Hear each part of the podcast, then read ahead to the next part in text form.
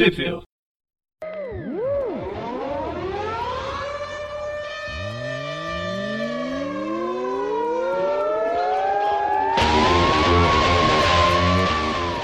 Bem-vindos a mais do View, eu sou o Preston. Eu sou o Maurício. Gustavo. E hoje a gente vai falar sobre o Spider, o universo alternativo que o Homem-Aranha nunca envelheceu. Seria o 66? É, É o, é o que Já o ia- meio já ia meio pretende fazer. Basicamente, né? é o que o 66 pretende fazer e é o que o MCU tá aparentemente fazendo. É A o série- meio meia, só que não é forçado ainda. Ela tem menos amarra cronológica, né? Tipo, Basicamente é isso, mas é. É quase o universo personagem Ultimate. Então, a gente vai entrar nela, mas o que ela me incomodou é que parece que ela quer fazer uma mescla do universo Ultimate com o universo. com um jovem Homem-Aranha. A gente tem elemento, eu não sei que. Isso aqui saiu em 2016 nos Estados Unidos. Foi 2016, né? Só confirma. É, a série original é 16, especial que saiu. E depois teve uma minissérie lá. A gente vai falar sobre a minissérie Schools Out. Essa aqui saiu em 2017, então. É, quando saiu o primeiro filme do Aranha, com aquele De Volta, de volta ao Lar? Não. É, De Volta ao Lar. 2017. Pois é. Quando a gente chegar na revista, vocês vão ver que essa aqui é a revista desse universo cinematográfico. Vocês vão entender qual que é o lance. Isso me incomodou, é a mesma coisa que me incomodou no filme, me incomodou nessa, nessa revista, algumas coisas. Mas enfim, é o que a Quer gente dizer vai que tem o falar. Tony Stark na revista? Mais que isso. Ah, já vou falar. Ele ah, tem o Gank na revista. E o problema Ah. não é ter o Gank, é que o, é, é ter o homem, o Peter Parker fazendo o papel de Miles Morales sem toda a carga, a carga política e étnica que o Miles Morales traz. Então esvaziando isso do personagem. Poderiam fazer uma história do Homem-Aranha jovem boa, como já fizeram várias vezes. Não utilizar o universo do Miles tirando o Miles. Eu acho isso sacanagem. Uhum. Que é o que fizeram Eu- no filme, né? E eu achando que o que te incomodava era o fato de ter formado a Glory Grant numa versão da, da Michelle dos filmes. Não, de boa. ah, mas é, é uma versão da Michelle. A gente tem a Gwen Stacy desse universo. Ela é muito parecida com a Gwen Stacy do universo Ultimate. As mesmas roupas, o mesmo estilo. Ela parece pouco, mas é igualzinha. Parece que recortaram e colaram nesse novo universo que não tem nenhum nome, o universo Spider. Não sei, é Se- uma. Se procurar na Wikipédia, deve achar o nome do É, universo. um. Sempre tem um número, né? Às vezes vem até com letras. Mas enfim, a gente vai falar sobre essa série Spider é, Schools Out, que saiu ah, em 2017, né? Não, essa é de Não. 2018. 2018. São seis edições. Aqui a gente tem o peraí, é, do John Barber, né, que fez o roteiro, com o Todd Nauk, e a Rachel Rosenberg é a única que eu conheço da, da equipe de arte. Mas além dela, a gente vai fazer- falar sobre mais uma revista que é o Master Plan, que foi publicada, está sendo publicada aqui no Brasil agora, né? Mas foi publicada lá nos Estados Unidos 17. Então, nada mais é que um tapa-buraco. Exato. Essa história já é do Rob Thompson, Nathan Stockman ou Jim Campbell. Então vamos começar com o Spider-Man Ma- Master Plan e depois a gente vai pro universo alternativo bizarro do Spider. Só complementando aqui, é a Terra TRN 576, Nossa, a do Spide. beleza. A gente volta pra ela depois. A do Spider-Man Master Plan, ela faz parte do universo meio mesmo. Não, ela também é desse universo do Spidey. Ah, Tanto também é do universo é- do Spider. É, tanto que o Rob Thompson e o Nathan Stock, eles eram a equipe da série quando ela era mensal. Ah, certo. Eu li essa. A, gente tava conversando em off. Eu li a série do Spider e até gravei podcast sobre ela, mas na época que saiu aqui em Aranha Verso, as, as edições mensais, quando foram publicadas aqui no Brasil. Então já faz tempo pra caramba e não era das minhas preferidas, longe. e agora voltemos para ela. Enfim, vamos lá. Spider-Man Master Plan, Rob Thompson, Nathan Stockman e Jim Campbell. Aqui a gente vai começa é uma história do Peter Parker, começa claro no Queens, em Nova York. Ele começa cheio de tarefas pra fazer, mas ele está crente que ele vai conseguir fazer tudo que precisa fazer ainda e pobre inocente. E aqui é um personagem mais jovem, ele tem deve ter uns 15, ele tem, tinha uns 15 anos na série mensal, né, do Spider. É, ele tá É, no por aí. ensino médio. Tava no ensino médio ainda.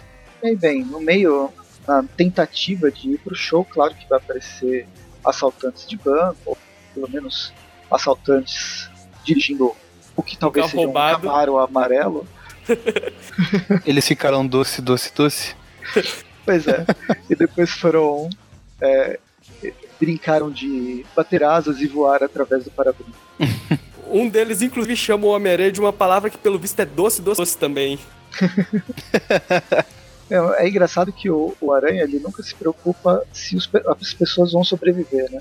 Porque uma batida como essa, ou pelo menos uma, a forma que o Peter evitou que o carro continuasse a andar, mesmo com a teia protegendo na frente, eu acho que É, faz um machucado algumas- sério ali. faz um machucado sério. Eles podiam É, Aquele inimigo do Justiceiro, Retalho, ele também já foi atirado por uma janela de vidro e até hoje ele tá muito bem.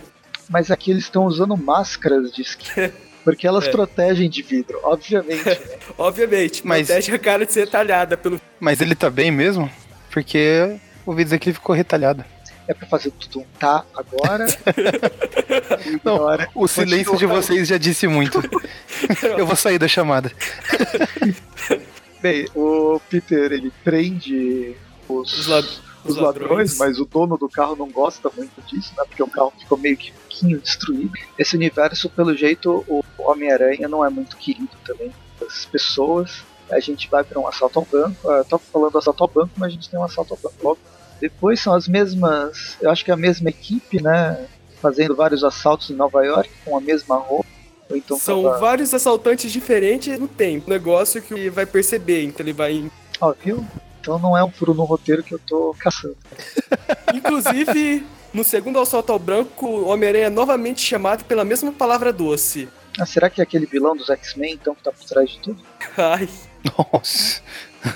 E olha que esse, esse é um vilão que quase ninguém conhece. homem doce, eu conheço, gente. Ele Mas- parece. Não sei se vocês.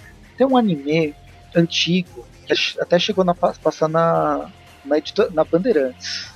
Que o Homem Doce é muito parecido com ele, que eles eram tipo gênios, eram bolinhas, sabe? É, Era tipo Homem umas Doce- Pokébola que são monstros. que Sim. as Pokébolas já são monstros, jogam. Eu não lembro o nome, mas Nossa, eu não. Não, Deixa eu não faço eu- ideia. Eram umas coisas muito. Aqui, é no- passava no Band Kids. Aqui eu acho que O Band Kids eu assistia, mas não, não me lembro desse. Você falando essa premissa aí não, não, não me recorda nada.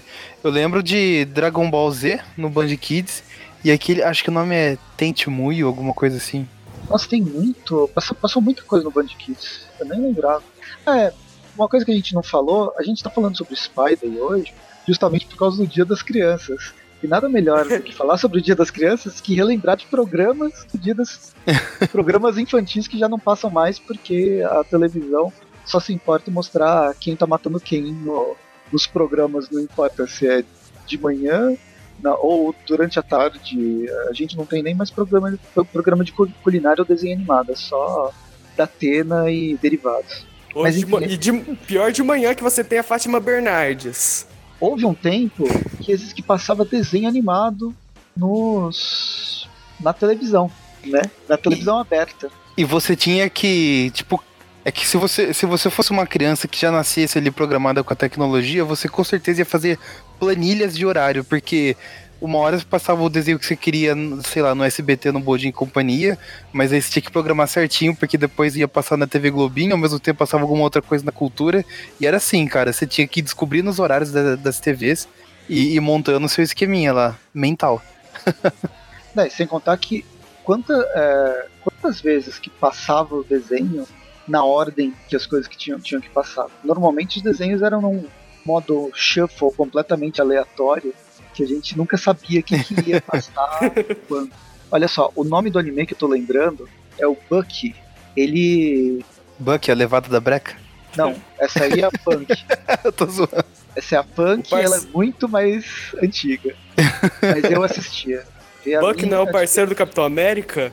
Nossa. É, pelo menos isso é mais temático, mais próximo do nosso universo Marvel.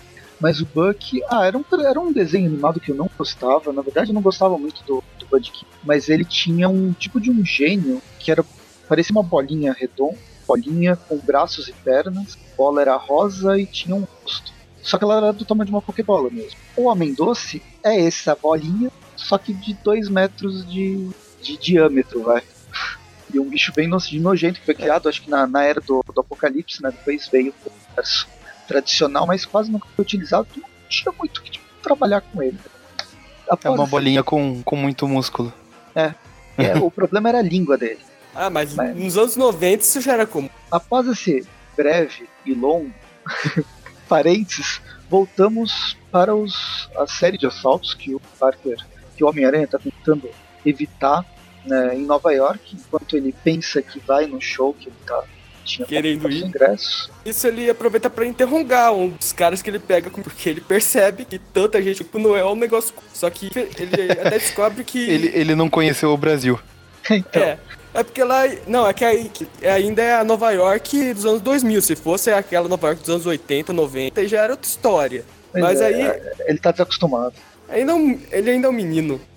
Mas nisso ele interroga o cara e descobre alguém, um mascarado, que nem sabe quem é o nome, ele meio que organizou pra que vários criminosos nesse mesmo horário, mesmo local. E aqui, e logo depois disso, a gente tem uma página onde eu acabei de lembrar o quanto a influência do Homem de Ferro é grande no Spider, É. porque ele tem um computador holográfico, basicamente, que sai do pulso dele ao invés da teia. A primeira de muitas referências que veremos ao MCU esse podcast. Pois é, Rapidão, Presto, a gente comentou os, os artistas da história? comentou, cheguei a Ah, falar. tá. Ah, então tá. Aí, dando uma olhada, o Homem-Aranha ele descobre de todos esses crimes que estão acontecendo, o maior que está acontecendo é nas Torres Stark. Sim, aí o Peter vai atrás de, de tentar resolver o crime de Nova York. Ele, ele tá entre Stark e de todos os outros que estão no caminho do Stark pra jogar tarde. Escolhe tentar fazer as duas coisas. Aí tem essa página dele falando, eu posso fazer dois, eu posso fazer dois, eu posso fazer É tipo eu fazendo. indo pra missão no, no jogo do PS4. Ah, tô indo lá pra missão de repente. Opa, um crime acontecendo ali. só no PS4. Todos os jogos do Homem-Aranha eu fazia isso.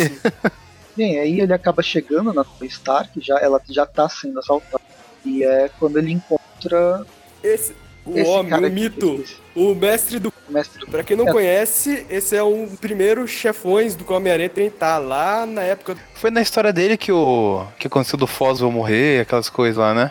Não, na verdade foi antes, né? A história do Foswell, ele sai da cadeia, entidade do caolho. Não, mas então, aí o, o Foswell morreu por causa que, tipo, tava tendo aquela dis- disputa no submundo entre o mestre do, do crime e o duende. Eu acho que é nessa história que o Foswell Na morre. verdade, o Foswell ele morre na história do mestre do ele tenta matar o Foswell no final, mas a polícia mata ele. Ah, tá, então acho que é isso que eu tô confundindo. Ah, mas é uma história legal. Um vilão Sim. maneiro até. Eu gosto de ver ele voltando. Sim.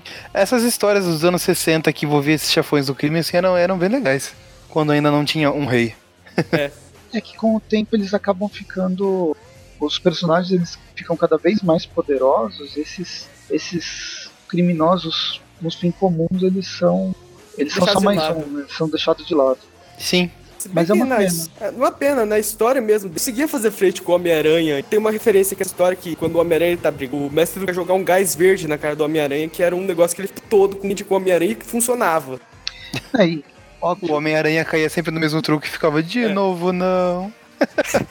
Era bizarro porque era um gás que grudava na máscara dele. Sim, sim. óbvio que eu não lembro do. Do. do.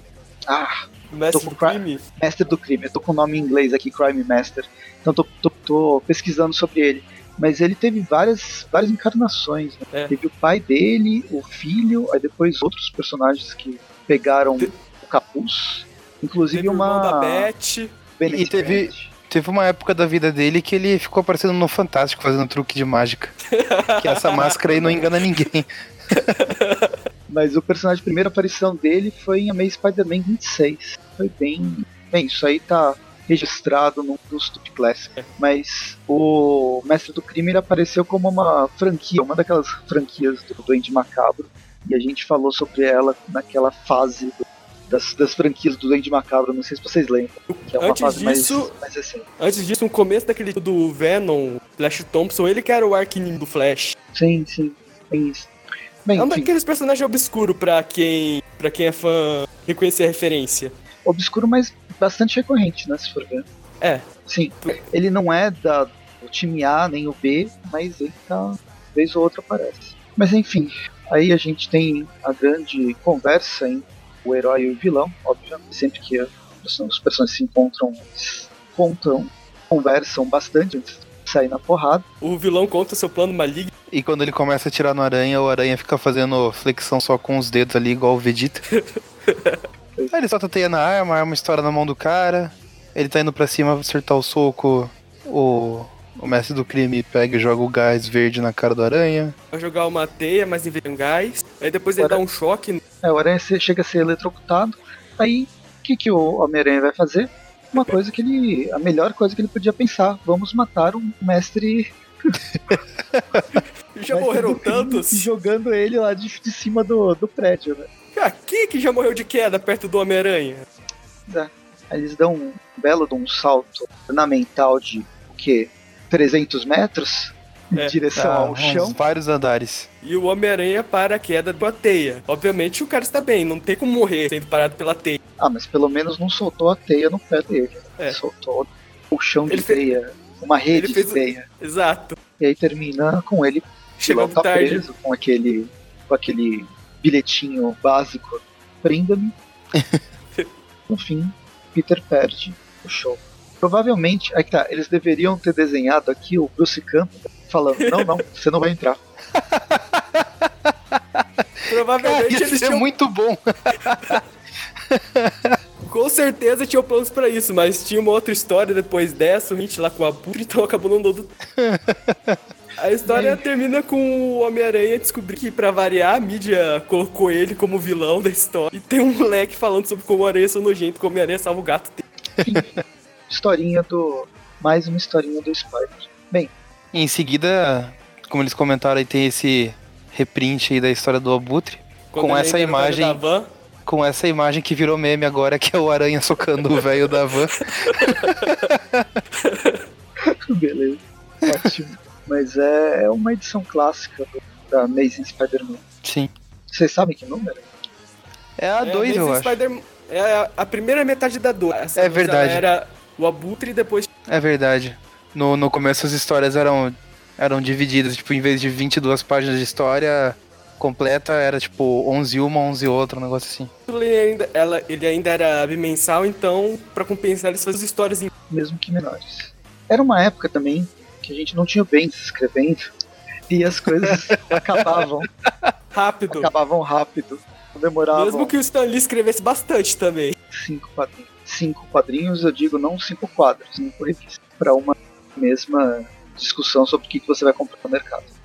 É, tanto que se for ver, acho que o primeiro arco mesmo de histórias assim, que, que se prolonga em mais de uma edição, me corrijam se eu estiver errado, mas acho que daquele Se Esse For o Meu Destino, que começa na Amazing 31 e termina na 33.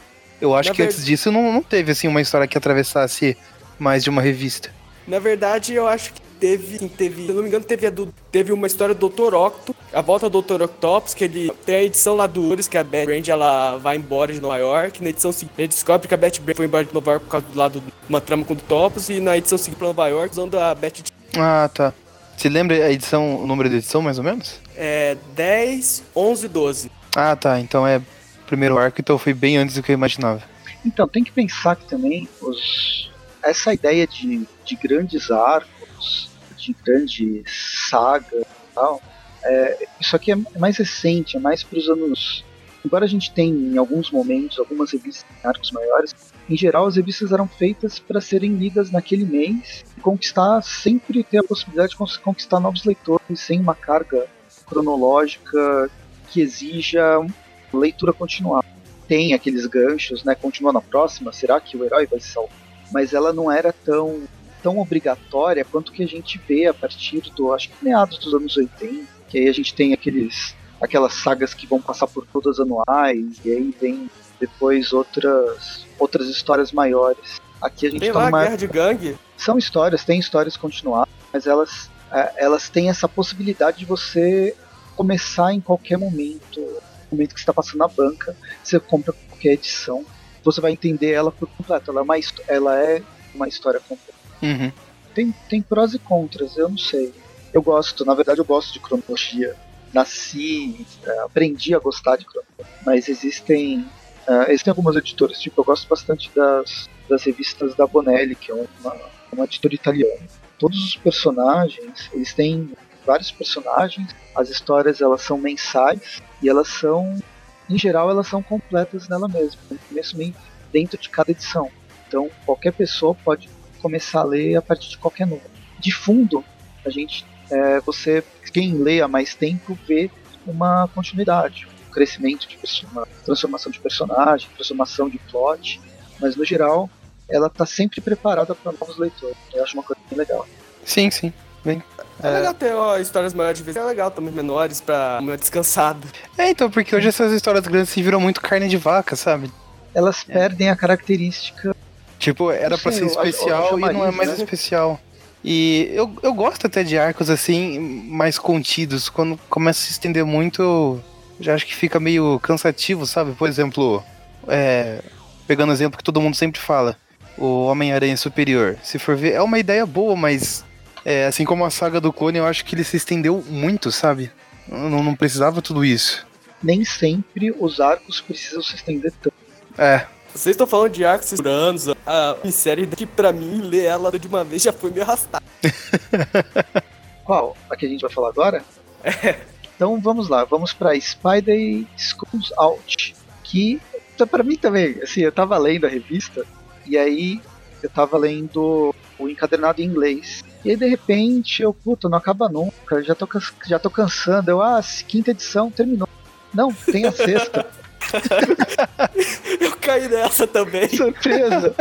A história já tinha acabado, aí você deu um plot twist que não é ruim, assim, mas não sei, eu não, não fui conquistado por essa por esse roteiro.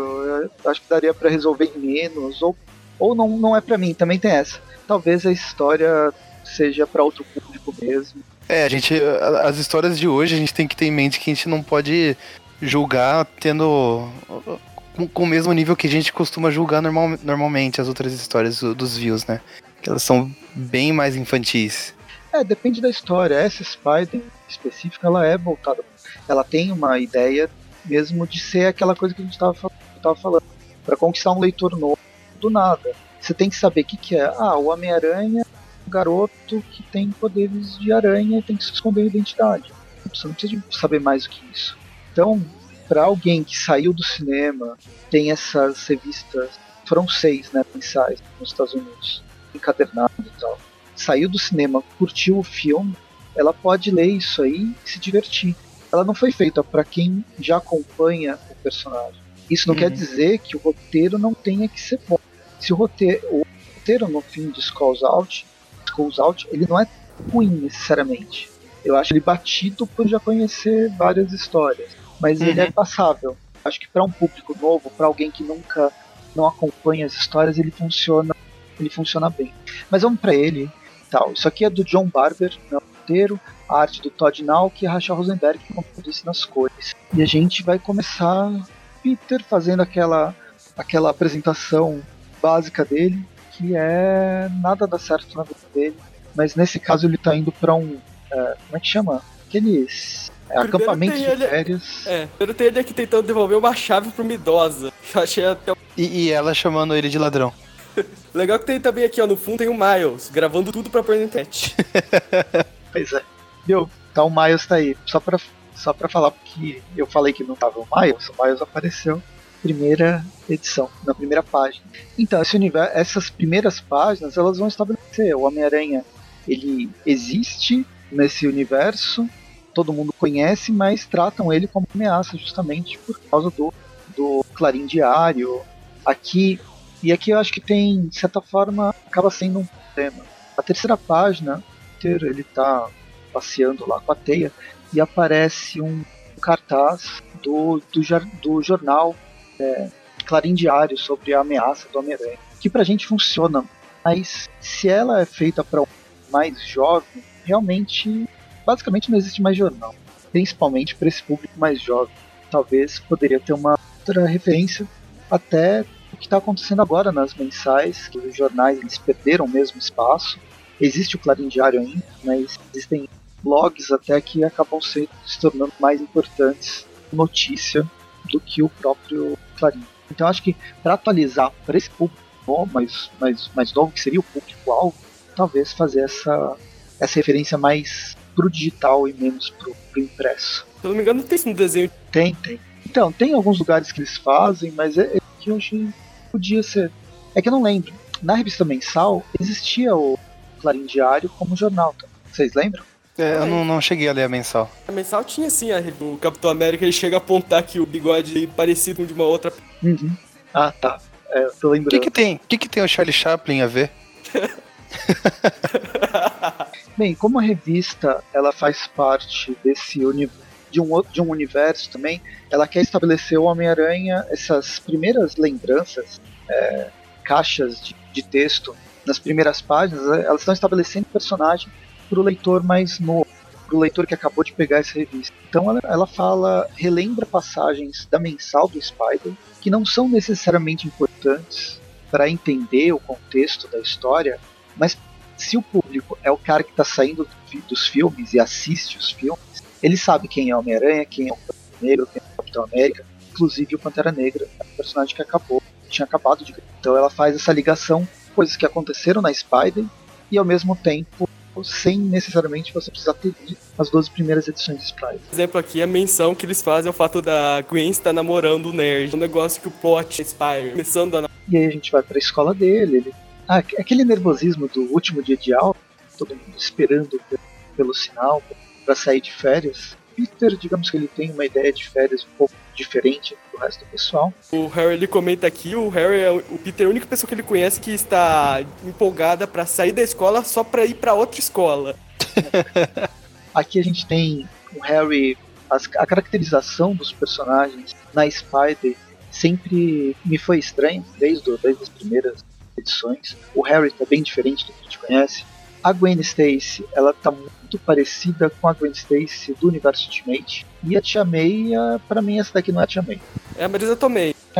Mas ainda assim, é que a Marisa Tomei, na arte desse, desse desenho, ela é bastante. chama. fugiu.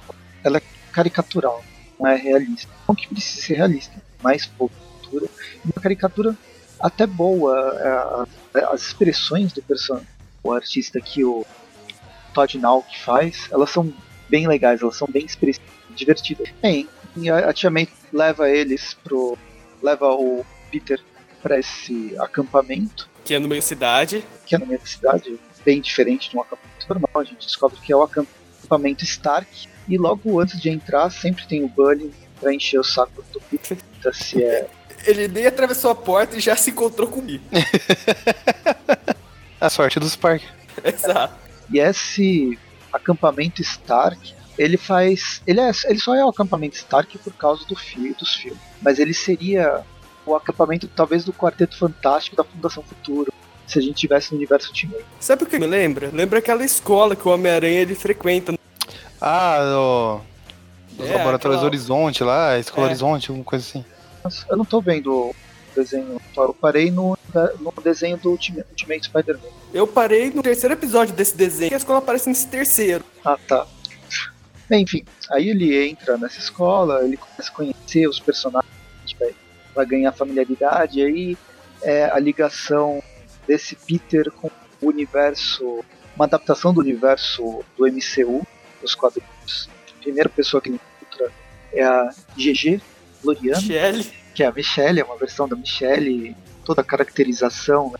tanto, uma pessoa aí, muito sociável. tanto física quanto psicológica. É uma pessoa sociável, agradável, uma pessoa Aí eu que imagino- se cumprimenta com elogios. Eu imagino a, a, a reversão que acontece, porque se o- os fanáticos dos quadrinhos reclamam do MCU falando Ah, onde se viu? Essa é a MJ que nem é ruiva e não sei o que. Agora eles, eles os fãs, do- os fanáticos do MCU chegam Ah, onde já se viu? A MJ agora chama Glory Grant e não sei o que. Isso é uma descaracterização do filme. pois é. A única Eu achei uma, desca- uma descaracterização da Glory, mas foi por aí. A única diferença da, da Michelle lá do, dos quadros do filme é que essa daqui, como ela tem que estar inserida nesse acampamento Stark, ela tem, ela é uma super nerd da computação. Holográfica. Faz, é, e aí ela, ela tem um grande projeto de holografia, uma mistura de holografia, é, repulsores do tecnologia de, dos repulsores do Homem de Ferro, que dá uma certa fisicalidade pros, pros construtos que ela constrói, que ela produz. Uma Que to- pessoa ligada ao Tony Stark que trabalha com. Pois é. Bem, ele se Acho que essa deve ser a única similaridade que teremos aqui. Vocês notaram o, O cara com o moletom do Shocker passando ali do lado? Ah, pois Sim. é. E aí nesse, no- nessa primeira página aparece o carinha passeando com o moletom do Shocker. Ele vai aparecer mais vezes mais pra frente. E aí na página seguinte a gente vê o Peter chegando ah, no quarto dele, onde ele vai dividir Com o ferro velho local. parceiro. Tá cheio de computador lá dentro. Computadores que não dizem 2016, 2018, né, que a série foi lançada. Então tem essa disparidade, mais uma vez, público-alvo, tecnologia mostrada. Mas enfim, essa cena já me remeteu diretamente ao Gank e eu acertei. Uma cena que tem no universo Ultimate, Inclusive, Coisa atualmente, parecida. no universo Miles, ele tá dividindo quarto Gank lá na escola deles. E é uma situação que a gente vê também no universo MCU. No caso é o Ned, que é o Gank. Deram, uma, Que é o Gank. Deram outro nome pra ele. É. Eu só queria Inclusive- comentar que aqui na, no último quadro dessa página, o Homem-Aranha ele comenta que ele, enco- ele encontrou o demônio que vem assombrando ele na fase. Ele comenta aqui que ele encontrou o Queen Dead Spirit dele. Quem não sabe, é um vilão novo que apareceu, King Dread. E ele é um X-Men. Ah, nossa. Mas isso aqui saiu antes. Não, tá saindo na mesma época. Nessa época, Tá saindo na mesma época. Uma referência, acho que o cara lê. Spencer nem sabe o que aconteceu. nem sabe, King Dread são pra uma gêmea. O Fábio Júnior sabe. Vai, vai colocar música. Meu Sabe Deus, que o Fábio Júnior é o inimigo do a. Homem-Aranha. então é o Fábio Júnior que tem assombrado o Homem-Aranha. Bem, depois dessa versão quase MCU que eu tava vendo o Gank segurando a Estrela da Morte de Lego, a gente vai pra página seguinte que é o Tony Stark holografia se apresentando pra toda a galera, todas as crianças. Provavelmente essa holografia foi gravada, Tony Starker não está ao vivo, todo mundo, mas as crianças até algumas acreditam nisso. E aqui é a apresentação, né, do que, que é esse acampamento, o que, eles vão fazer. Não que o Peter saiba muito, né? Parece que ele tá sempre sem saber o que, que tá acontecendo. Né? Lembra bastante o Peter do MCU, que também não sabe muito do que tá acontecendo com nada. Bem, aí a gente tem, vai, a apresentação dos outros personagens. Eles não aparecem tanto. Legal que a Michelle, ela tá acusando o Homem de Ferro de roubar o projeto de holografia dela e provavelmente ela vai virar um mistério pra se vingar. É, pois é, ela vai entrar no, mistério. A gente vê esses dois carinhas que, que o Peter acha que estão brincando de clonagem, né? Curar o câncer. É, uns outros dois, os dois bullies da escola. Eu só Tão que, fazendo- eu, eu não sei se muita gente vai entender essa referência, mas parece que esses moleques aí, eles são na verdade o diabo mexicano, eles são o diabo canadense, que eles estão mostrando um projeto deles pra como enganar as pessoas usando jogos premium pra roubar o dinheiro delas. Que é um plot de um dos episódios de South Park. Ah, nossa. Mas será que Ah, ele tá fazendo referência? Não ia pegar.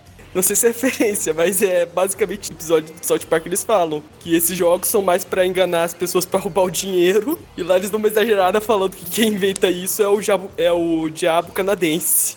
Bem, aí no meio da conversa, os caras são bem, bem babaca. Peter, ele percebe essa o Shocker mais uma vez, vai atrás dele, né? O carinha tá saindo, saindo do desse acampamento, desse laboratório.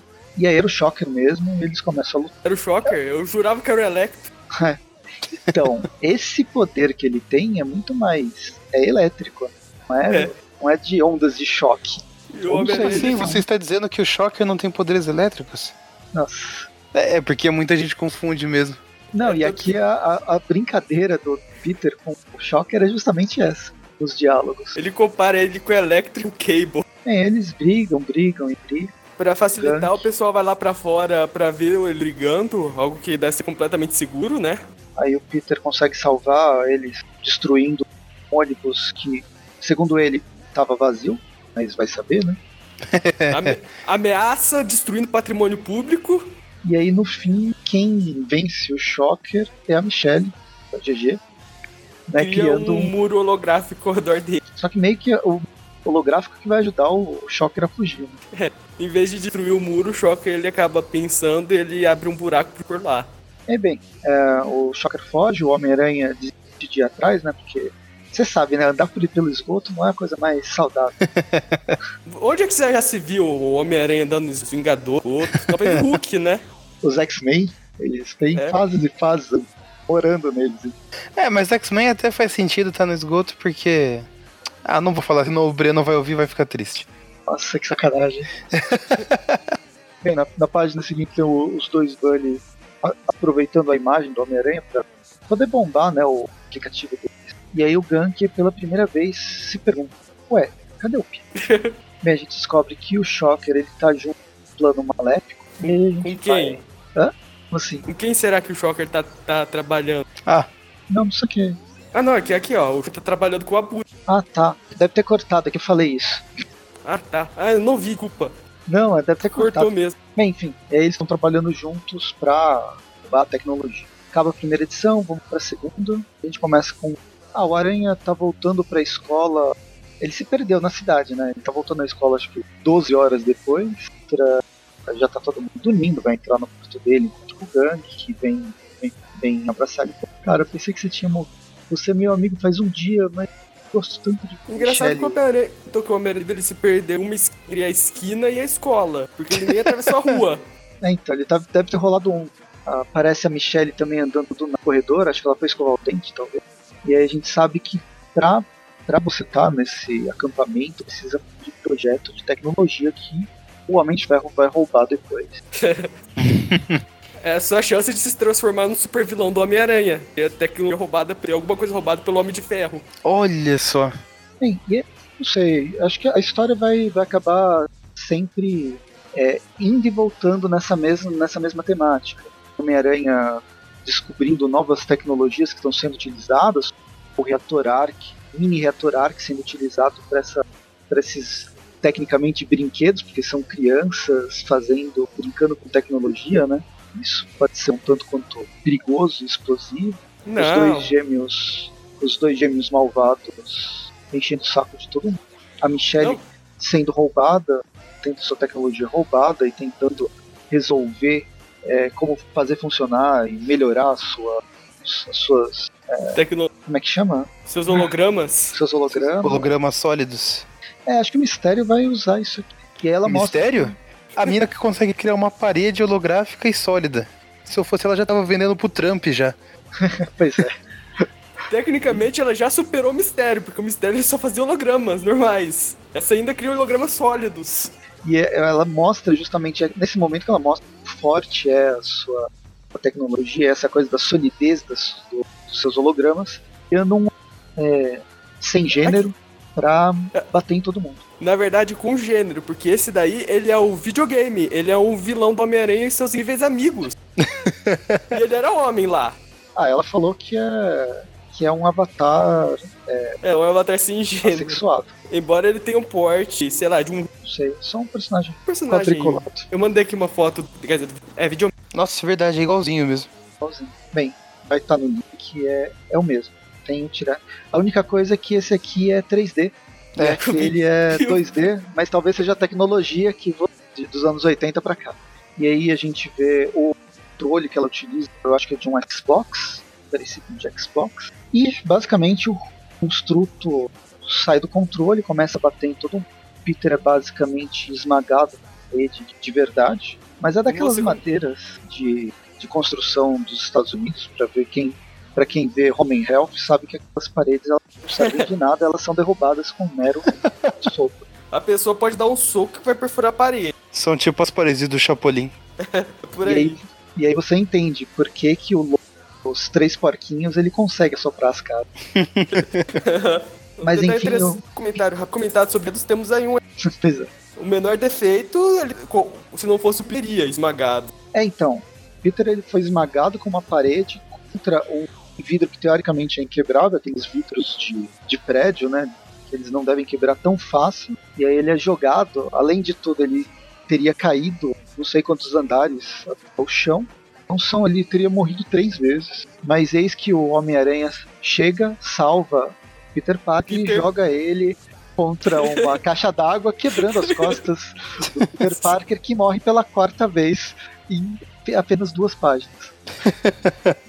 Olha, eu criticaria o fato do Homem-Aranha usar um boneco de tempo, mas isso já aconteceu no meio meio, então eu não printar.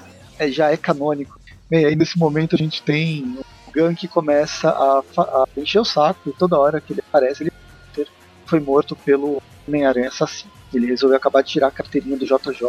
Mas enquanto ele fica xingando, o Homem-Aranha bate no construto gráfico. Os moleques tirando uma selfie do Homem-Aranha engraçado. Ah, eles lutam Norton consegue resolver a situação, tirando de dentro o construto que ele tinha engolido. O aparelho que tinha gerado ele estava dentro dele, uma tirado de pronto. É, ele tirou o aparelho e a bateria, né? É. O bichinho tinha engolido aquela bateria que podia durar umas 6 horas. Bem, aí resolve, resolve Homem-Aranha sai pelo vidro, volta Peter Parker pelo, pela porta. Legal o Ned batendo aqui no Homem-Aranha. Você matou o Peter, você matou o Peter. a chefe, a mulher, professora responsável, não responsável pelo acampamento, fica puta da vida com a Michelle, que eu vou chamar ela de Michelle até o final. Já esqueci que o nome dela é Gloriana ou GG. O Glory, o Meia. E realmente foi. É, se o Homem-Aranha não tivesse aí, não tivesse aparecido, a situação ia ficar bem complexa com algumas pessoas morrendo. É. Só que no meio disso, parece que um dos reatores Ark de brinquedo acabou sumindo. No final, o Gank ele parou de acusar o Homem-Aranha de ser assassino e agora tá acusando ele de ser ladrão. Claro, que não é difícil. ah, Até agora o Gank só acertou. Pois é. Eu, per... eu, fico me perguntando onde é que o Gank acha que o Homem-Aranha carregou esse reator Ark. É. Oh, o Gank ele... escuta os Tweep Views Classics. Não, mas o Aranha, ou ele, ele lê as revistas do Batman, ele sabe onde o Aranha enfiou o reator Ark pra fugir da, da Torre Stark. A, termina a, a, segunda edição, a terceira, a terceira começa com a Pantera Negra desafiando o Homem-Aranha, falando que tá com os braceletes, né, os lançadores de teia, e o Homem-Aranha chega socando tudo e eles começam a brigar. No que eles começam a brigar, isso vai para três horas depois, algumas horas antes. Narrativa típica de seriado. Vamos mudar um pouco, começar do meio e depois é, voltar pro, pro começo da história antes de chegar nessas. Tem o Peter, Peter e o Gank almoçando, discutindo sobre, sobre o que está acontecendo. Michelle chateada porque a tecnologia não está funcionando e as coisas que foram os dois gêmeos. É, na verdade, ela tá quase sendo expulsa do lugar. Pequenino incidente. É, os, ela só quase matou alguém. Os dois gêmeos também besteira, e aí chega o T'Challa, enviado do Tony Stark, para resolver os problemas no Tony Stark. Ah, realmente a gente tem aquelas relações do cara que acabou de chegar, ele é, ele é um ele é rei, então ele é mega poderoso, protegido pelas Dora Milaje. A gente sabe que o Tony Stark tá na Sicária, lá resolvendo um incidente na Sicária, fazendo pelo menos referência a alguma ação do MCU. Provavelmente tá lá dando em Sable. Ou não, né? é... a, a Silver Sable aqui, não sei nem se ela nem apareceu. Né? Não, é que a Sincara é o país natal da Silver Mas a Sincara não aparece no MCU também? Lá é a. É a Bulvária, algo parecido, mas a Sincara com certeza é o país da Silver Sim, eu achava. Eu, eu, eu lembro da Silver Sable, mas eu achava que ele estava fazendo. Tô sempre achando que é do MCU. Ah, o, aquele país se chama Sokovia. Sokovia. Ah, pelo menos tem mais alguém aqui, outras pessoas, para corrigir tudo que eu falo errado. Enfim, o T'Challa tá aí para resolver a situação. Coisas foram roubadas, tecnologia perigosa, hein? Elas foram lá investigar. Achei engraçado que uma cena chegando a das guardas, que ela tá cutucando alguma coisa com o pau, com aquela vara. Bem, aí por causa de todo esse incidente, eles não podem carregar nada metálico. É, nesse, nesse ponto que o Peter perdeu basicamente os lançadores de teia, né? A pasta onde eles estavam guardadas. É, na verdade ela vai ser. Homem-Aranha sai. Assim que o Homem-Aranha sai com a roupa dele, né? Ele sai como Homem-Aranha. O Gank descobre pasta que quarto da Michelle. O detalhe, detalhe que o Peter ele saiu justamente porque eu tava aguentando mais o Ned falando ele lá. Então, ele tinha conseguido um portal 880 direto. Bem, a, a Gloriana resolver a parte tecnológica da suporte, ação. Ela quer, é porque ela quer descobrir quem foi o dela, senão ela vai. Na verdade não é o Gank, né? É aquela outra garota. É. Aquela é uma lá das gêmeas. Tem uns gêmeos. É, que tá pesquisando genética lá. E aí ela que descobre a pasta, tropeça na pasta, o Gank pega a pasta e vai tentar devolver pro Peter no meio do caminho contra o T'Challa. Entendi bem, o T'Challa viu os... Pior que nos diálogos depois da entender, ele de alguma forma ele conseguiu ver os lançadores através da pasta. É, não é o Clark Kent aqui. É. Não sei, não sei como que ele viu os, os lançadores. Poderia ser alguma coisa tecnologia de mag magnética, mas ele não tá nem com máscara. Sei lá, às vezes é o Vibrânio, Vibrânio faz pantera Lentes de Vibrânio. Né? É, lentes Exato. de Vibrânio. Poxa. Enfim, ele pega a pasta e vai pra Peter. A gente encontra o Peter, na verdade, Comendo nada, cachorro quente. cachorro quente. E aí a gente volta para aquela situação onde ele ouve o T'Challa, né? Pantera Negra desafiando ele. Os dois começam a brigar. Até que o T'Challa fala: Meu, não quero brigar, só quero devolver os seus lançadores de Key. Exato, é, é a regra 178 pura aqui. Ele chega desafiando, ele vê que ia tomar um couro. Não, não, eu só queria devolver isso aqui, pô. Tava brincando. Tem um quadrinho meio desnecessário, mas é só para mostrar de uma, uma- um desenho um pouco diferente, até interessante, do Abutre. A gente vendo a cena através dos- do reflexo do- dos olhos do Abutre, mas quer dizer que o Abutre tá vendo a luta, e aí passa pro Peter trazendo um monte de garrafa d'água para ajudar a situação, o T'Challa devolver a- Eu só gostaria de comentar como a Michelle ela é uma pessoa muito legal de se conviver, porque toda vez que o Peter chega perto dela, é uma ofensa atrás da outra. Agora mesmo ele foi trazer águas, ela já responde ele de assassino da terra. Mas esse bando de garrafa d'água, de plástico, por que, que ele não trouxe, não sei, Um garrafão de Galão. plástico. Ah, ela tá reclamando à toa. Que pelo que eu tô vendo ali, pelo menos não tem nenhum canudo. Fim do problema. É, Enfim, né? então, o problema é isso, eles colocaram isso, cara, porque só, só pra mostrar que ela é chatinha. Tem, não tem função nenhuma, só pra ter mais minutos dele.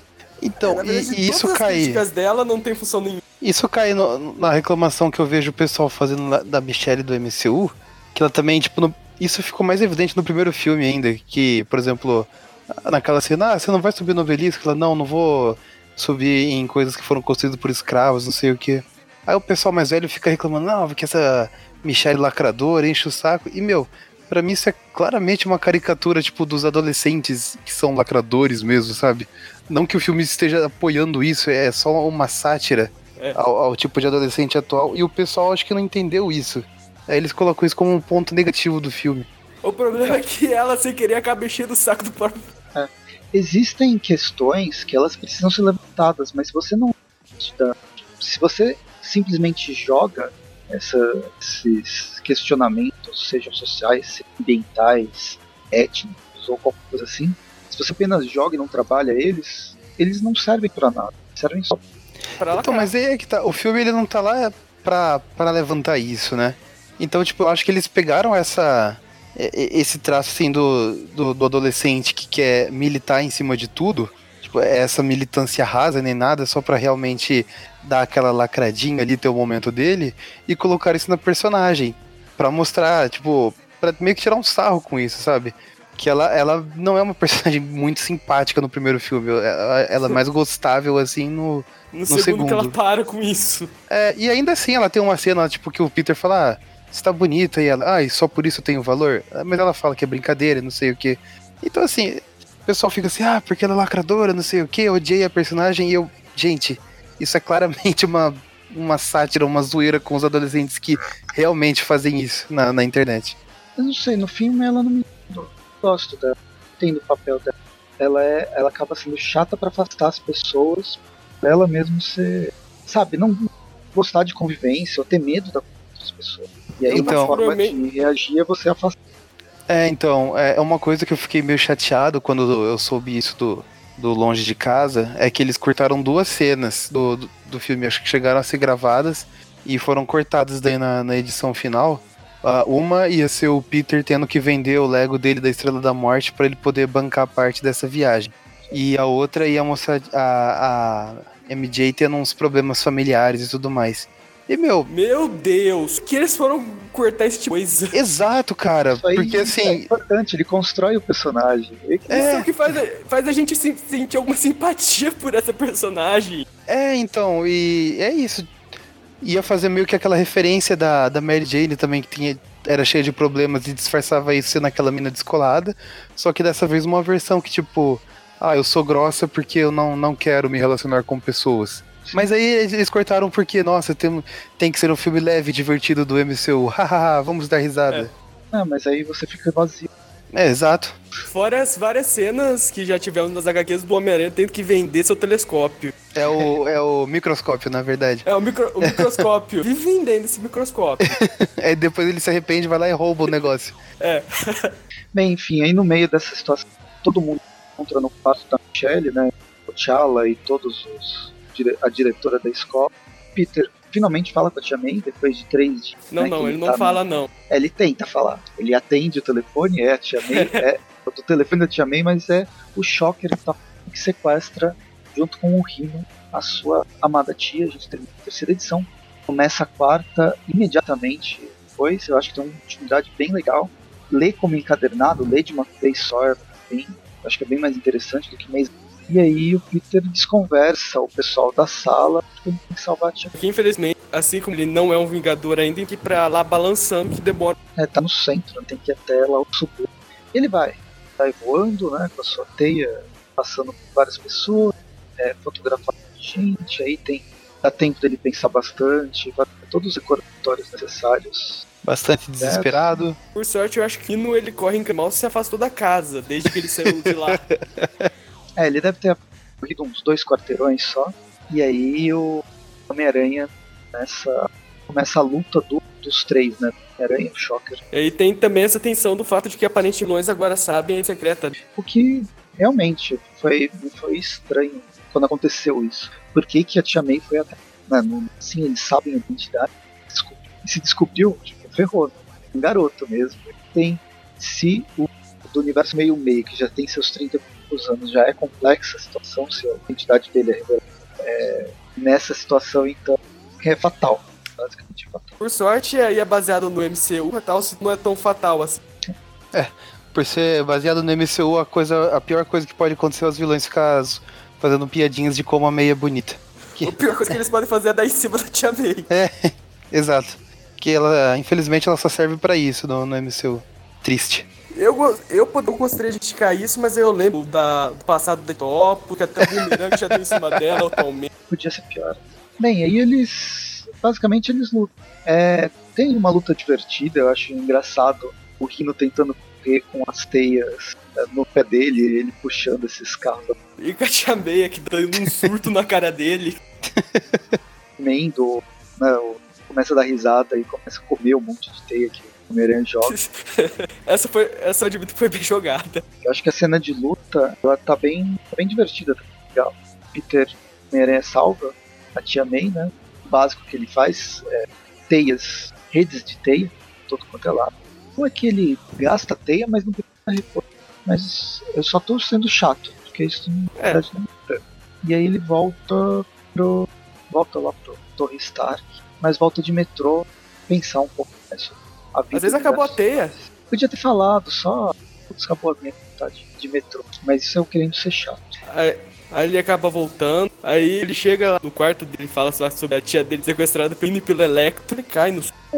Ah, ele vai dormir, só que no meio disso aparece o, o Abutre lutando contra o Pantera Negra. O Abutre com o visual também bem MCU.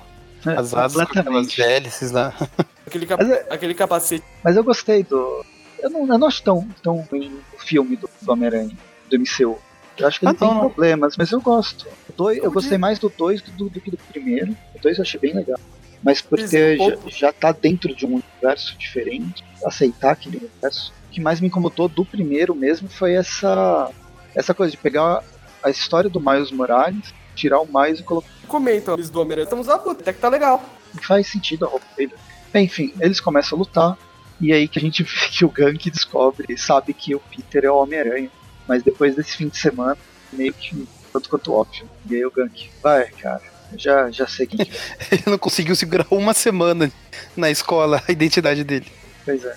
E aí termina a quarta edição, Homem-Aranha convidando o Pantera Negra para o team up. Já sei que a próxima vai ser ruim, então. Termina a quarta edição. Porque tivemos a regra no 7 e 8 justamente pra isso. Na, na quinta, eles começam levando a briga lá pra fora. O Tri leva pra fora, jogando o Ultra pela, pela janela. Gank dá um fone de ouvido pro Aranha. Poder se comer da mesa dele. É, é, foi bem forçadinho isso aqui. O Gank faz, mas a cena foi. Nhé. Assim, nhé. É. Não faz. Não, não, não vi sentido disso ter acontecido. Foi só pra colocar o Gank. Ah, vamos colocar. Vamos fazer aquela referência e transformar. E aí vai, eles começam. Começam a. Peter encontra com a Pantera Negra, ficam se dizendo, nossa, onde será que ele encontrou aquele. É, o Pantera fala, ah, eu sei a sua identidade, blá blá blá, e aí que vai ajudar eles a chegar no ter finalmente a, a luta entre os dois pelas, pelos céus de Nova A gente descobre, a gente já sabe, né, o que tá roubando tecnologia, ele, inclusive, ele rouba a tecnologia, mas ele não sabe necessariamente o que, que ele. Então ele vai colocando a mão no saco dele, no saco que ele tá carregando. que vai colocando a mão no saco igual o Michael Jackson. e, e, tirando coisas mágicas, tecnológicas, utilizando uhum. a luta. E é isso, tem é. até a passagem clássica no. Eu vou só fazer uma referência bem antiga. Esse saco que tá carregando é a bolsa do gato Félix. O que precisava? De tudo. Tem uma passagem do, do Homem-Aranha escudo do Capitão América, não com a mesma perícia. Eu gostei do, do quadrinho que o, o Abutre tá fugindo lá dos dois, falando assim: ah, pelo menos eu consegui despistar o Homem-Aranha. é que, é que aqui pra gente muda o gênero, mas no quadrinho ele fala assim: eu consegui despistar Spider-Man e, e o Black Cat. a gata negra. É. Aí o, o Pantera aparece e fala assim: Pantera, Pantera Negra. Eu imagino, eu só fico imaginando como deve ter sido a tradução nacional aqui, dele explicando É, pois é, é porque perde um pouco o, o, feeling ali da piada, né? E se você for parar pra pensar mesmo sendo macho, pantera é um substantivo feminino. É, que não, parece que a pantera de rosa ela era fêmea. É, já, já ouvi dizer é, também. Não sabia. É que é sempre associada ao, ao detetive lá, o mas não sabia que ela era. É, eu não tive a confirmação oficial, mas eu já, já ouvi dizer mesmo que originalmente seria fêmea.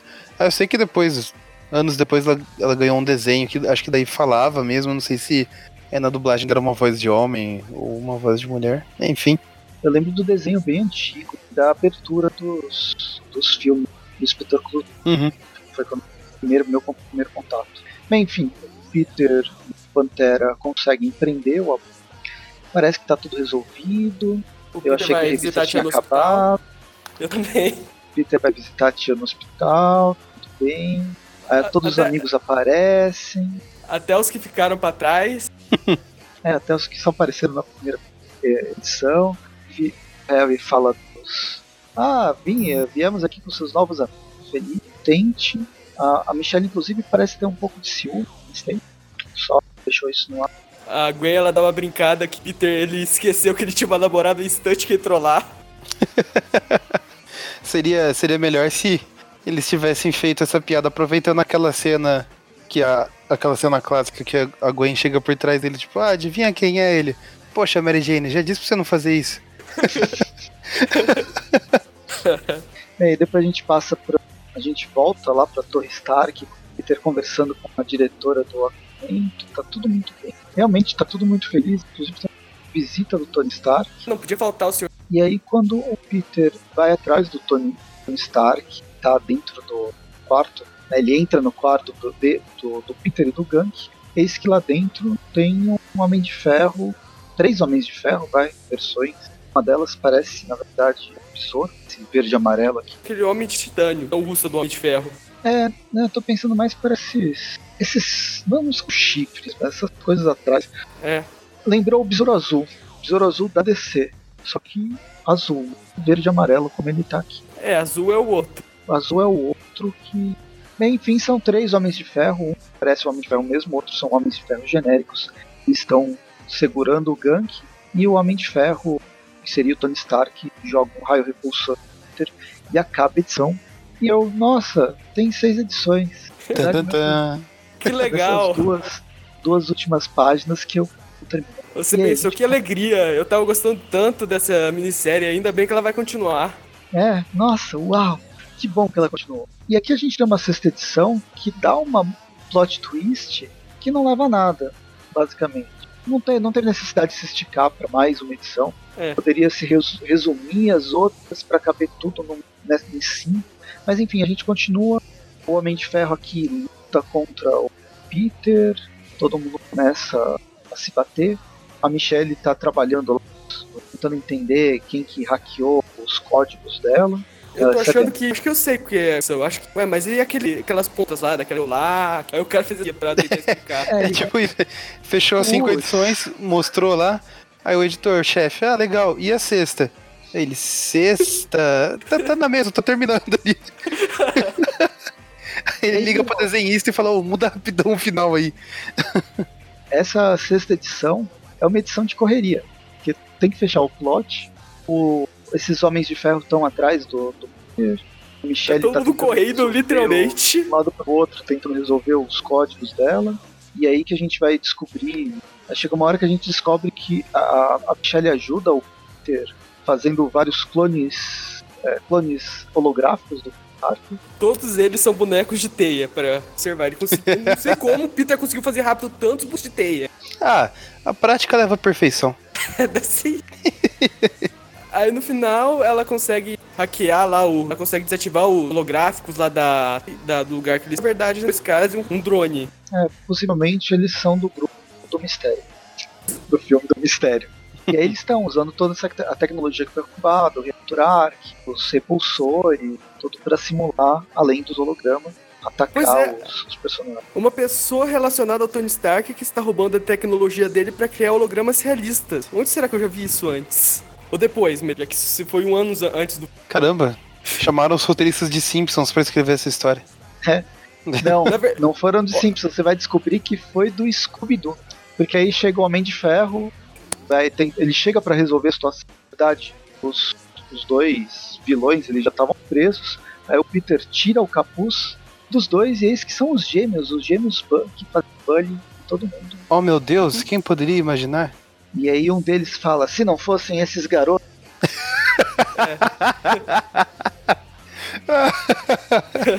A gente E teria conseguido se não fosse esses garotos intrometidos. E a E gente, essa, e esse- uma, essa areia pulgueita.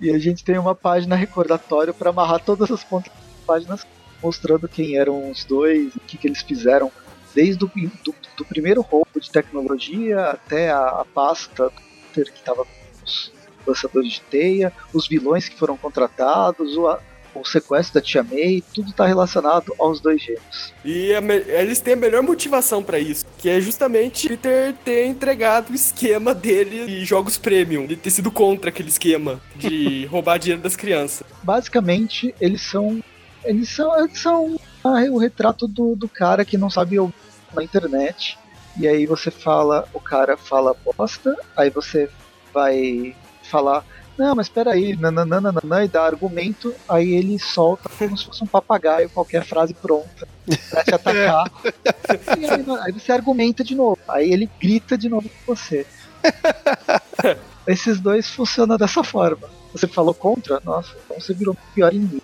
te levar até a morte. É claro que esses daqui têm menos um pouco mais de inteligência.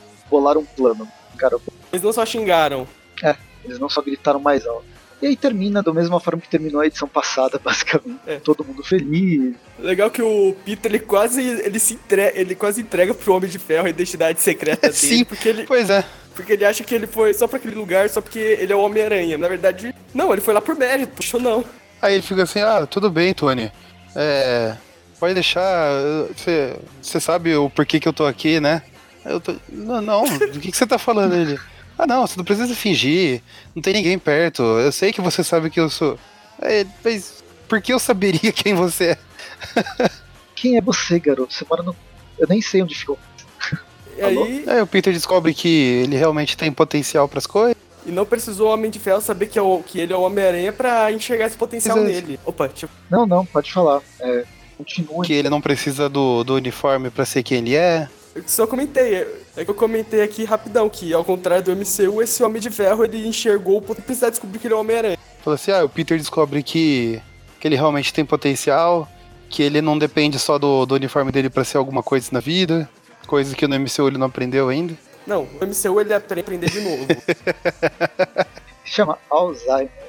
Eu conheço. Eu conheço Na idade dele. Eu conheço bastante. e aí termina, termina tudo bem, eles tudo se, se despede, né? Porque acabou o acampamento. A Michelle ganhou o prêmio dela. E ela faz questão É. de esfregar isso na cara do Peter. E a edição termina com a, a Gwen Stacy ligando pro Peter falando que o Homem-Areia tá na cidade. Ah, Primeiro ela comenta que a Tia May ela tá furiosa com o hospital porque eles não deixam ela sair de lá andando. Depois ela comenta com o Peter que por acaso o Homem-Aranha tá atacando o hospital por algum E assim continua a história do Homem-Aranha. Do Spidey. É isso, vamos pras notas. Que nota vocês dão? Quem quer começar? Cara, v- pode ser eu comece. É. Bom, como eu disse aí no meio do programa, eu acho que não dá pra gente julgar com o, o, mesmo nível de exigência que a gente costuma julgar as outras histórias, porque afinal é, é uma história bem mais infantil, é para um público que, que a gente deixou de pertencer há um certo tempo.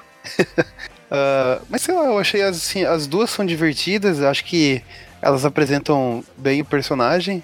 Uh, essa última aí da, da minissérie, principalmente, eu acho que ela, ela coloca ali todos os problemas bem característicos do, do Peter. Então, assim, se oh, uma criança mais nova começou a ler por essa, já, já pega bastante da essência ali do que, que ele é.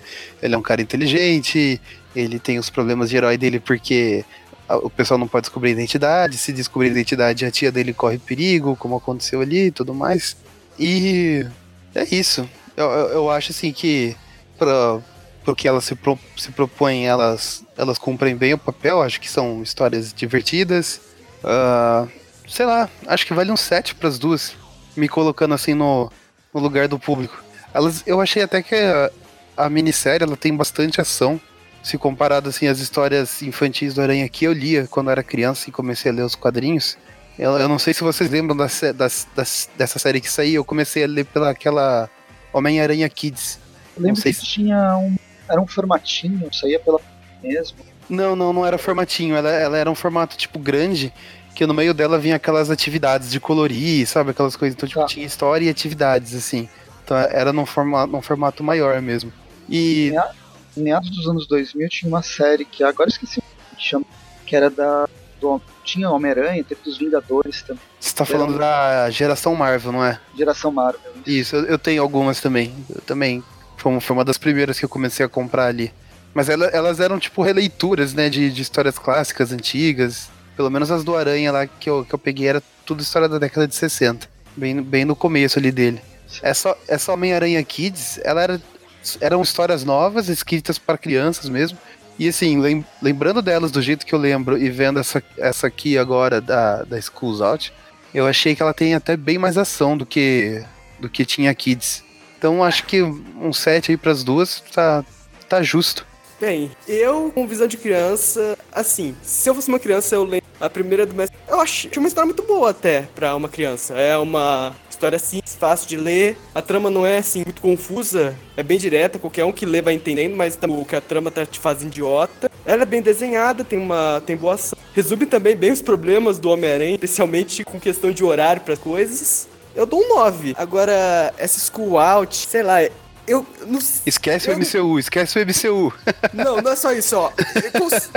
Antes eu preciso explicar uma coisa. Eu só quero deixar claro uma coisa. Eu não sei se né, na minha idade eu era uma criança muito inteligente, mas quando eu era moleque, quando até mesmo pra assistir o primeiro do Homem-Aranha, pra assistir o filme dos Trapalhões, eu era daquele que ficava lá no cinema perguntando pros pais o tempo todo o porquê do que tava acontecendo, o que, é que eles estão falando, e nada. Eu acho que se eu fosse ler essa história nessa época, eu ia sair dessa school out, eu não ia entender nada. Porque ela fica referenciando um monte de coisa com isso tem muito diálogo no meio. E eu, quando era criança, eu, eu não gostava de diálogo. Eu era daqueles que assistia Dragon Ball justa só porradaria episódios inteiros.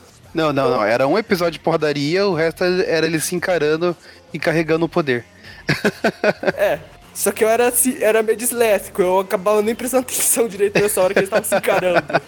Eu não sei se eu não sei se é um caso especial, mas eu acho essa Spire, até mesmo lendo agora, eu fiquei final. Até agora eu não entendi ponto, né, de ele, o Gank, ele descobrir ter era o Homem-Aranha. Sei lá, eu, eu, eu dou uma nota 5. Ela tá bem desenhada, uma bossa sei lá, acho que pra uma criança a trama vai com um pouco, vai ser um pouco arrastada. Pelo menos pra uma criança como eu. Uhum. Bem, é, fazendo uma síntese das, dos dois comentários, eu achei. Retomando tudo que a gente já falou sobre tentar olhar para o público que não que eu vá me tirar completamente daquilo que eu sou atualmente, toda a carga de leitura que já tive dos quadrinhos do Homem-Aranha, mas ainda assim tentando ver que essa história é feita, ela tem, tenta ser mais sim para pegar um que não tem, não, não acompanha o personagem, só precisa saber o básico. Eu acho que a primeira história funciona realmente funciona melhor do que a segunda, que o arco de histórias do Skulls, assim, é a história do planejador mestre. É o mestre do, mestre do crime. O mestre do crime. Planejador, o planejador mestre é o Dr. Octopo. É. O mestre e do... o planilhador mestre é o Eric. o mestre do crime. É, ela acaba sendo, por ser só uma edição, Eu acho que ela dá uma síntese mais direta do que, que é o personagem, qual que é a situação dele, que é, é um recorte de um dia na vida do Peter, de ah, eu preciso fazer tal coisa e ah, não consigo porque preciso. Aquela lance, velho lance do responsabilidade. Ele tem poder, precisa assumir esse poder através da responsabilidade e acaba perdendo a vida comum que ele tem. Então ela retrata, de certa forma, bem, com cenas de ação divertidas, sem ser tão mirabolantes, mas com consequências legais. Então vamos para. Ah, vou dar um sete planos mirabolantes para essa história. na, na minissérie que a gente leu, na, foram seis edições, é, eu acho que ela tem realmente. Ela tenta ser ao mesmo tempo uma porta de entrada, sem, sem cronologia, mas ela quer contextualizar demais. Às vezes, uma contextualização desnecessária e aí enche de texto. Eu acho que são textos acabam sendo excessivos e cansativos. Podia ser resolvido menos edições. Toda a ação, toda a ideia, mesmo a virada de roteiro, eu acho que foi legal. Eu acho que foi legal esse final Scooby-Doo. Mas meio que ele surgiu do nada. Tanto o final Scooby-Doo quanto realmente o, o que o Gank descobriu. A gente supõe como descobriu a identidade do Peter edições. Mas é tão subtexto, é tão apagado isso que faz sentido e não tem. Talvez não tenha nem razão de ser. É, colocaram ele descobrindo simplesmente para ele ter aquela. para ele dar aquele de ouvido quarta. Então, não sei. Para mim acho que ficou meio desnecessário. Então daria para ficar ir resumindo e tornando uma revista, uma história, mas tem várias desnecessárias para mostrar todos os personagens tal, mas eles já foram bem construídos, bem caracterizados desde as primeiras edições, precisam ser tomados várias. Então, gosto da arte, a arte ela é, ela é dinâmica, serve bem a história, mas. Ah, não sei. Tô confuso quanto dá de nota. Eu vou dar 5, porque era para ter 5 edições. 6. Cinco edições boas. Cinco edições boas. É, eu concordo com vocês quando vocês dizem assim que a, a Schools Out é mais problemática, mas ao mesmo tempo, eu sei lá, eu fico me colocando assim no lugar de uma criança que eu fui assistir agora o novo filme do Tom Holland no cinema. Aí eu peço pro meu pai, pra minha mãe, tipo, ah, compra um gibi do Homem-Aranha pra mim, eles vão lá, pegam esse. É, mesmo com todos esses problemas que vocês falaram, eu acho que ele ainda cumpre bem o papel justamente por ter mais personagem que, os, que o outro. E são personagens assim que eu já conheceria dos filmes e eles já são também é, mais clássicos. Então tem o, o Abutre, por exemplo, que eu já vi no filme, e daí tem o, o Rino, sabe? E, e tem o, o, Pantera Negra e o Tony Stark que estão aparecendo nos filmes também. Então acho que é assim, como uma criança, isso pode ser que me empolgasse um pouco mais de continuar lendo também. Talvez eu esteja forçando um pouco, não sei, mas eu, eu tô me colocando nesse contexto, assim, sabe? É, uma criança que assistiu filme realmente pegar essa. Ela só vai com os nomes de alguns personagens. Sim, sim. Então, no fim, a primeira história, a gente tem uma média 7.6. A segunda, que é o arco de histórias, a média 5.6. E na média da média desse pro... Dia das Crianças do Spidey, média 6,5. Ele passa, a maioria das escolas. As escolas média 7. Será que passa no acampamento do Stark? Não sei, acho que da Fundação Futuro não, mas do Stark, acho que do Stark passa. Porque, mas a escola do Stark seria uma daquelas escolas pagou passou. pois é, bem isso. mas foi. E esse foi o programa de Dia das Crianças, não sei se foi tão de Dia das Crianças, a gente acaba fugindo do assunto, mas pelo menos teve lembranças interessantes. Tipo Band Kids, como que a gente ia tirar Band Kids? É, ah, e convido, convido o ouvinte aí que tá, que tá escutando a gente. Comenta depois aí no site ou na nossa página, na publicação, divulgação do, desse episódio, qual a, a, a, primeira revista do Aranha que você tem lembrança de ter lido aí quando era criança. Ou se você é. não. Você foi ler mais velho, qual que foi o seu primeiro contato? Foi com desenhos? Foi com filme? Jogo? O que foi, qual foi de vocês? Eu sou cria do primeiro filme do Sam Raimi. Eu sou cria do desenho primeiro... dos anos 90. Eu também. Sou desenho dos anos 90. Qual foi a primeira revista? A minha primeira revista eu fico muito confuso, assim, de lembrança, eu teria que pegar depois a data de publicação delas. Mas ou foi a Homem-Aranha Kids número 1, ou foi a Homem-Aranha da Panini número 33, que é aquela edição comemorativa lá da Amazing Spider-Man 500. Eu acho que foi essa da Panini, a 33. E é, é, ela é mais especial para mim agora porque provavelmente foi minha primeira revista e no ano passado eu levei ela na Comic Con pro Romitinho autografar a primeira página dela. Então, a primeira página que eu li do Homem-Aranha tá ali autografado pelo, pelo Romitinho. Legal. Bem especial. A minha primeira HQ com o Homem-Aranha que comprei não era do Homem-Aranha, mas era focada nele, era uma dos Novos Vingadores. Dando lá um coletivo, que eu lembro bem essa história, e o Homem-Aranha acaba preso lá no aeroporto avião, na Maria Rio, porque ela quer saber da Dinastia M. Por sinal, quase, quase que a minha primeira edição do Homem-Aranha foi uma da Dinastia M. Eu pensei em comprar ela, mas eu olhei o Homem-Aranha balançando, meio, não vou entender o que, que tá acontecendo ali, eu desisti de comprar. Que é uma pena, porque depois eu fui ler e eu descobri que é uma história muito boa. Eu, bem, eu falei, foi o desenho dos anos 90 e eu já tinha, eu já falei em outros programas, mas foi a primeira revista do Homem-Aranha, o início da saga do clone, pela abril. Comecei com a saga do clone, Homem-Aranha. Caramba, chegou chegando. no fim, é, acabou gostando da saga do clone, pelo personagem, ele, todos os tudo que está em volta dessa dessa história. Ah, mas é isso. Então comentem aqui, seja no site ou quando estiver no Facebook, comentem quais são as suas primeiras, o primeiro contato com Aranha e a gente se vê no próximo episódio. A gente tem Tweep View todas as todas as quartas, Tweep View Classic, todas as sextas, sextas Tweep das séries mais recentes, tirando o último última semana, última sexta do mês que é o Tweepcast, que é temático, tem vários temas, desde entrevista até batalhas em personagens, discutir tema, alguma saga. O que mais? Tem Facebook, Às vezes é sobre algum personagem. Tem o padrinho? Tem o padrinho, tem o Facebook, tem o Twitter, tem o Instagram, tem o YouTube. O YouTube tá meio parado. Tipo. É, mas isso vai mudar. É, eu só vou comentar isso por Olha.